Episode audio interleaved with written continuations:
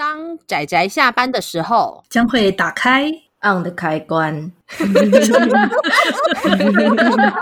仔仔下班中 on。各位听友，大家好，欢迎收听仔仔下班中，我是大酸梅，我是阿莫。大家今天看漫画了吗？看啦。今天很高兴的就是我请到了我另外一位朋友，然后其实老实说，他也是我。大酸梅这个名字由来的有关联的其中一个人，哎呀，真不好意思，哎，有什么好不好意思的？不过好啦，就是因为其实阿莫是我以前玩游戏的一个算是师傅啦，那我跟他认识也很久，是他把我带进那个游戏的。我会叫大酸梅这个名字，也是我那个时候一直怎么样都无法取一个网络的名字，所以。最后我一怒之下就随便乱取了一个大酸梅，结果就没有撞名，于是我最后就开始玩了那个游戏。这位阿莫现在就是我那个时候的师傅，所以我这个名字也算是跟他有关系。这名字那时候被大家吐槽很久，不仅是吐槽很久，那个时候我捏的脸也也被大家吐槽很久。总之就是各种吐槽啊，超过分。但是好，今天我们要讲的节目跟那个游戏一点关系都没有。反正那个游戏目前台湾也玩不到了。但是好，今天我们要讲的就一样是我们的超自然月，虽然是超自然月啦，但是我们其实是配合我们的农历七月，也就是鬼月而进行的主题月。但是我们是因为我们不太想就是限制在鬼怪的作品，然后再加上阿紫也有一些其他想推荐的作品，因此我们就直接把范围拉大。那这一整个月的主题。就叫做超自然。既然选了这个主题之后，我们的每一周就会有一个小主题。所以礼拜二的时候，我们讲了一部算是跟现代的都市怪谈有关系的一部作品，就叫做《里世界远足》。然后是一个虽然叫做远足，但是根本就是要拼上性命的一个远足。然后在里世界里面。他们体验了很多现代都市的怪谈，然后还有一些都市传说。但是，那我们今天要讲的这一部作品，就是比较偏向于古代的，像是乡野怪谈，还有一些灵异志怪类的故事。而且，它真的非常非常的老，而且非常非常的不有名。其实说是老吗？因为我有我有看它的那个出版日期，它其实是西元两千年出的，也才二十年前而已呢。可是，可是我跟你说，这部作品它连载其实是从一九九三年连载到二零零三年。我们主要要以它连载的时间为主的话，就是它画出来的故事为主的话，它其实已经是开始画到结束，几乎都快要大概是二十年前到三十年前的作品了。一九九三年我才三岁呢。哦，我什么都没有说，为什么要自曝年龄？就是看那么早以前的少女漫画，就会有种啊原来那个年代。的谈恋爱方式是这样子啊的微妙的感觉。哎、其实我也不知道是不是以前的人谈恋爱是那个样子，不过我觉得有点像是在那个年代的少女漫画，他们对于古代同时间有谈恋爱元素的作品的幻想是那个样子，但我不知道是不是真的古代的谈恋爱的样子真的是那个样子，因为这个少女漫画我不能否认是，虽然我们在这里算是推荐它，但是。呃，我觉得它是一个非常可以看得出来不同年代下的恋爱价值观的一部作品。嘿，没错，值得吐槽的点有很多啊！真的，就是尤其我们就是最近我又在把它重看，虽然我不能否认是我还是很喜欢里面的一些角色的塑造啊，还有一些故事，还有它的氛围，但是我觉得有一些里面的无论是价值观，或者是有一些呃，他描述故事的方式，我觉得有点太八点档，还有狗血。而且这样好像有一点过分的是，因为我们明明要来推荐人家，然后在这里吐槽人家。但好了，但是我先先简单介绍一下这部作品。那这部作品就叫做《昆仑蜘蛛》，它是由长池智子这个漫画家，他从一九九三年的时候到二零零三年的时候连载的作品。那么他其实除了这部作品以外，之后他也连载了一些以古代中国为背景的故事，其实也有被代理，可是几乎都没有什么人在讨论。我没有办法说它是一部非常非常精彩的作品，可是我觉得他在这一部作品中去去描述的一整个，就有点像是两个主角，然后在古代中国到处流浪去解决的各种事情的时候，我很喜欢这种氛围，而且我觉得跟所谓的古代的灵异志怪的那种小说的气氛，我觉得是非常 match 的，所以我觉得应该要再怎么样，我们我们也是为了配合鬼月，应该也是要来讲一点。古代中国下面的灵异故事，所以我还是挑了一个我觉得比较老派的少女漫画作品啊。我也很喜欢这种很多很多小故事片段，然后加在一起，然后最后讲述了一个很长篇的大故事，这种感觉。嗯嗯嗯嗯，其实日本也有很多作品是这个样子的，只是它刚好它算是它的故事是塑造在古代中国。那它其实里面它的整个故事的架构上，大概主要就是分，就主要是两个主角。那我们刚刚说，就是一个主角就是身为道士，然后叫做鬼张的这个男主角之一，然后跟他的另外一个就是鬼神朋友三魂，然后他们就是一起到处旅行，帮人家解决各种灵异事件。那么背后的故事就。是如同师傅说的，就像是短篇集的方式，这样一个故事一个故事穿插他们背景，然后去描述整个故事的主线。那还有同时也有很多我们耳熟能详的鬼怪传说，就也有一些是作者他自己去创造的新的故事啦。所以我觉得，如果你是很喜欢这种氛围的人的话，其实是可以蛮享受的。只是如果你是那种很喜欢吐槽老派少女漫画剧情跟价值观的人，应该就会 还是会很想吐槽啦。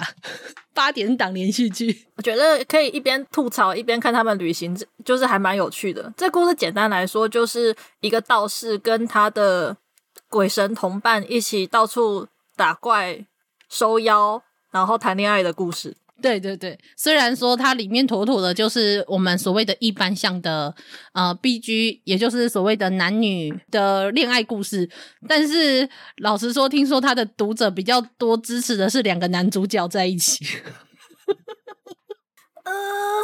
我觉得这有很大一部分的原因，是因为作者把那个道士鬼张，就是塑造成他是一个比起穿男装更适合女装打扮的美男子。而且我也不知道怎么讲，诶，他看起来好像有时候有点冷酷，或是有一点跟人 catch 不上感情。但是，但其实他真的是处处留情，诶，他的留情不是他故意的，但是他就是会刚好到处，然后都会有人喜欢他。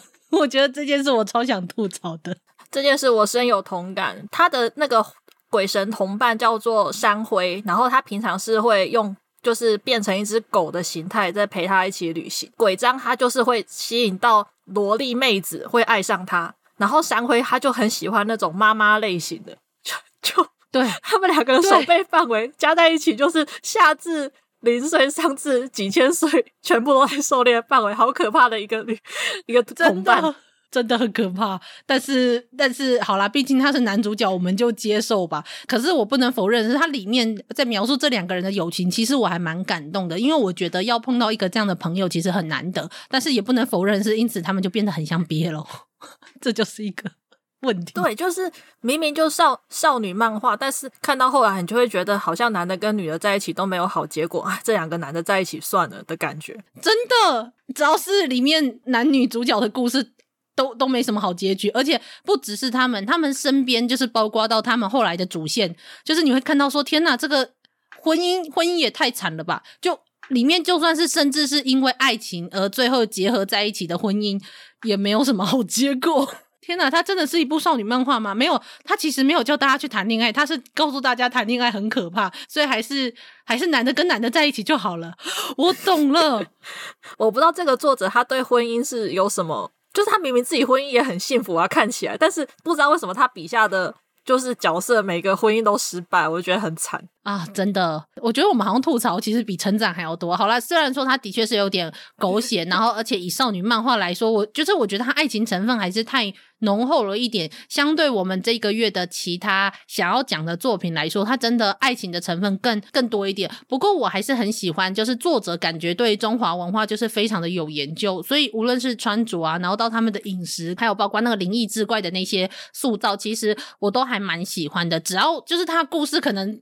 就是还是在少女漫画以外，甚至有一些呃，有点像是乡野怪谈嘛，或者是说有点像是付丧神一样的那种概念。像例如说，它里面就有讲过那个抱枕，用竹席编成的空楼的那种抱枕。然后，可是它其实也有就是类似呃，可能妖怪已经他最后因为投注了太多使用它的人的一些心情，所以最后他自己本身也成为了一个类似妖怪的存在。所以我其实。对于这一这一类型的故事，还有包括它里面有很多就是在讲述动物跟人之间的感情，然后最后也成为了一个成为了一个灵异志怪的故事。我觉得这一部分其实都还蛮让我蛮感动的。虽然说主角的家庭关系也很复杂，然后更不用说，其实山魂的背后甚至有一点牵扯到了有点类似政治的关系，而且他也其实蛮。怎么讲？蛮前卫的吧？那个年代，他不仅讲了 BL 以外，就是有那个 BL 气氛以外，就是山魂他们那个家庭根本可以算是乱伦吧？就就很像是现在那个台湾八点档在演的，就是什么小叔爱上自己的大嫂之类的剧情。不过，呃，你刚刚讲那个主席，就有点像是。像日本那个九十九神的概念，就是物品使用久了就会有灵灵体，就是会有意识附在上面。作者他对那个中中华文化研究很深，我我觉得他真的查了非常多的资料，然后引用非常多，就是除了那个就是神鬼志之神鬼的故事之外，他还会引用很多诗词，就是会配搭配在他的剧情里面使用，然后就感觉特别。就是用中国的那边的话来讲，特别有范儿。嗯，真的，呃，很多日本漫画家其实是会画中国的故事的。但是除了那一些特别的历史故事以外，其实有很多他们在无论是讲一些诗词啊或什么，其实我觉得他们的引用都有一点点那么的怪怪的。嗯，没错。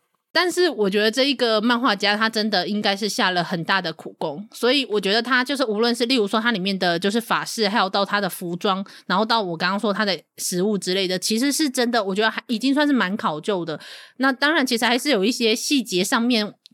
不太对劲的地方，像例如说，他描述呃两个男主角之间的关系，他们说那是金兰之交，然后他就说他小时候在找那个 类似金色的兰花，然后我就觉得怎么样都不对劲，我就很想说，嗯，金兰的意思就是，虽然说的确兰是指兰花，但其实金兰不是在指金色的兰花。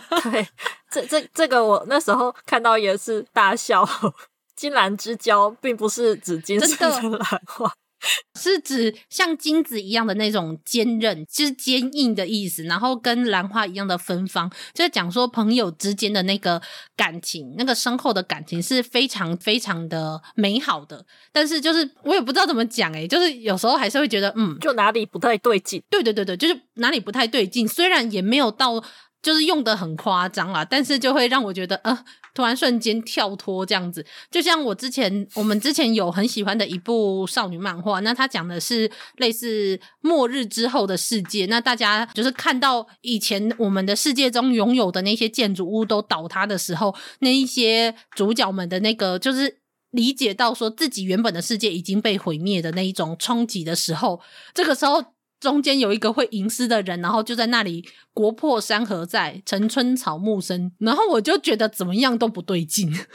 我我知道他想要描述的心境是什么，可是通常杜甫的这一首《春望》是在描述战争之后他的国家的残败的那个感觉，不是在讲自己的世界被毁灭的那个感觉。可是我觉得那个。那个感觉真的完全没有办法对上啊，就是还是有一点小小的落差。所以就是虽然我知道很多日本漫画家很喜欢中华文化，但是就是他们的使用上面还是。可以看得出来，就是他们可能没有办法完全像我们、我们、我们自己，就是这个文化底下长大的人比较能够理解的那种概念。不过好啦，我觉得他已经够厉害了。而且就是除了这部作品本身的故事以外，其实我也很喜欢，就是他后面的吐槽，就是他自己在画那个后记的时候，作者就会。在那里讲说他画漫画多辛苦，然后他又一边当家庭主妇养小孩，然后他有一次就是她老公回家，就发现老婆在书桌前面浑然忘我，在那里赶稿，就一直很饿嘛，就没有煮饭，他就跑到老婆的后面说：“哎、老婆，我饿了。”然后这个时候，只见作者默默的说了一句：“说我也是。”然后这个老公就自己跑去煮饭了。我真的看到这里的时候，我真的狂笑，我笑翻。我觉得长大之后，我觉得我更享受作者的后记啊，就是可以看到这个作者在画漫画的时候的心情。看这个作者的后记，比看他本篇故事还要令人愉悦。我觉得他的后记就就是他的感觉到他生活其实是非常的呃美满，然后他有一个支持他的先生，还有可爱的女儿，就就觉得嗯，明明就生活很幸福，你可以对鬼张跟商会好一点吗？每次看到他很幸福，就忍不住想要吐槽一次，真的真的。虽然说好像我们没有特别推，但是我觉得这是一个，我觉得它是一个少女漫画，所以我觉得你可能年纪小的时候看它，然后去单纯享受这个故事跟氛围就好了。那再长大一点，就像就是像我们已经就是那已经是我十几年前买的，诶，我真的是十几年前买下这套漫画，大概是那个时候看到附近有人家里在出清，他就一本十块这样卖。我其实看了，其实我还是蛮喜欢的，只是就是过了。就十几年后再来看这部作品的时候，有时候就会觉得啊，果然就是年纪大了，那个心情会会有点不太一样。那我们这个月其实也会，我记得我们有讲到另外一部作品，那这部作品也是一个蛮老派的一个超自然相关的一部作品。那长大现在再去看的时候，就会觉得好像没什么稀奇，甚至觉得它有一些故事太太刻意了。可是我觉得那是一个那个年，你可以看到那个年代的。作品，然后有这种氛围跟这种塑造的这种作品，它的给你的一个感觉。但是如果没有很喜欢这类型的描述，而且很讨厌琼瑶式的故事的话，那就那就没关系啊。我们还有非常多的作品可以看哦。超坏！年纪大了之后看这部作品，看的角度就跟以前就是单纯看爱情故事不一样。现在看就会比较偏向于那个家庭关系。呃，啊、对对对，主角鬼张跟山辉他们，他们各有就是。就是他们的原生家庭都有，不是只有一些问题，是非常大的问题。没错。这些问题造成他们的个性上都会有一些缺陷跟，呃，就是扭曲，就是非非常别扭的两个人。他们一边互相帮对方疗伤，然后一边旅行，然后一边解决对方家庭关系这样的一个旅程。嗯。就是长大之后看会比较偏这个，真的，就反而对那个情情爱爱就觉得没什么感觉，还好。诶，这这是真的。嗯、我现在以前的话，我比较故事比较主要放在鬼张还有他的家人身上，因为我觉得这是造成这一个故事的主线嘛，还有他的悲伤的人生的来源。但是后来我现在看的话，我就更偏向于山魂他们家，就是尤其他们家族会有那种所谓有点像是民族分裂，然后最后爸爸那算是他的爸爸嘛，还有他的算是叔叔，他们期待着的一个。看起来充满理想，但其实也不见还没有达到的未来。然后在那个状况下，他们付出了哪一些努力？然后跟还有包括他们家里的一些，我觉得每一个人在自己的角度上，最后做得不得不的那一些心情。其实我觉得现在长就十几年后，我在看这部作品的时候，我觉得最让我感动的，就除了我我刚刚说有很多就是。就是一些动物跟一些富商神那一类概念的那些小故事以外，我也很喜欢，就是山魂他们家的这一些故事，我觉得还蛮打动我的。一十几年后，嗯、十几年后，真的是，我觉得这个可能是年纪不同的时候，你就你可以，就是你在看一部作品的时候，你过了不同的岁数的时候，你可以感受到，就是这部作品你去看他的那个态度会不太一样。这样子，所以我觉得还是蛮有趣的啦。嗯、因为毕竟我推荐这部作品给师傅看，应该也是七八年前了，对不对？有吗？对啊，如果没有你推荐的话，我其实不太会去接触比较冷门的作品。我一般都还是跟热门作品在看。嗯嗯嗯，我知道。所以师傅，其实师傅也是。听说是我们的听友啦，听说有有啦，为什么要用听说？这是事实好吗？并并不是那么不确定的假设句。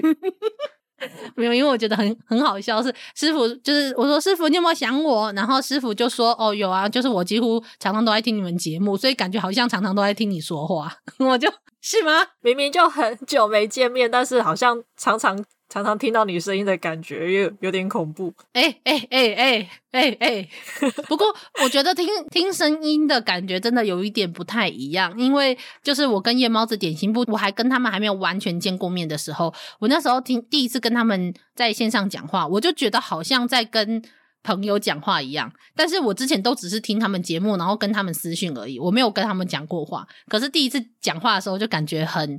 很熟悉，我觉得这是 Podcast 一个蛮奇妙的地方。而且老实说，其实就是我们小伙伴也是这样，我们小伙伴都在线上讲话录音，可是我们其实见彼此的面，可能一只手都数得出来吧？可能嗯，可能三不到三次吧，应该不到三次。可是我们几个就很熟，那个感觉就完全不一样。觉得声音真的很厉害，其实就跟玩线上游戏认识，然后后来面基的感觉一样。这样说好像跳太远。对啊，我们我们这期节目就最后变成在聊天。不过好啦，总之就是这部作品，就是如果喜欢这类型的这类型风格的人，就是可以去看看它。那我们还有其他的超自然乐的作品。那么我们这算是师傅第一次来上我们节目嘛？那师傅有什么想对听友说的吗？哎，已经要结束了吗？你是那么舍不得吗？没有，舍不得录音结束，因为我觉得因为因为我觉得我好像没有就达成这次上节目要完成的目标，就是推推广这本书。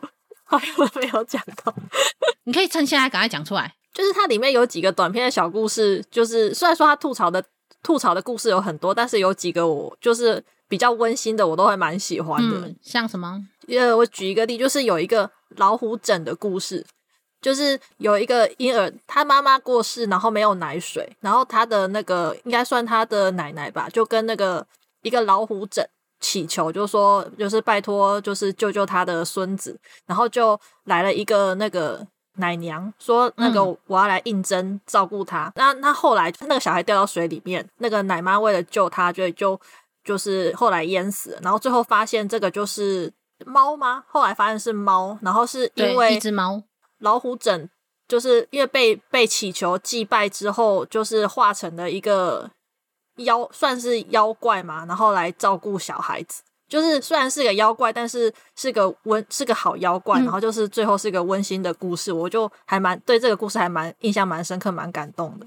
嗯嗯嗯，我说的其中一个我很喜欢的动物的故事，其实也是这一篇，就是有时候你看着里面，你都觉得啊，动物都比人类懂得报恩。因为那个那只猫，它也是自己有养小孩，然后之前是因为它受到了这个小孩的母亲的照顾，只是小孩的母亲过世了，所以他一直惦记着说，他曾经帮助，就是他曾经把几乎自己的食物都留下来，然后给我，让我可以养我的孩子。那现在就换我去照顾他的孩子了，那种就是那种感觉，然后那种就其实就这么纯粹而已，然后可是就非常非常的令人感动。那我就是这是其中一个我也觉得很喜欢的故事。那当然，它还有其他的一些。管是可能动物吧，或者是就是我说，就是有一些寄宿在呃物品上面的呃妖怪，或者是呃像是思念的那一种东西，那一种超自然的存在，嗯嗯嗯其实也都也都很感人。就是我很喜欢讲那个抱枕，就是我说我很喜欢，而且而且我真的很想要一个，那看起来抱起来很凉。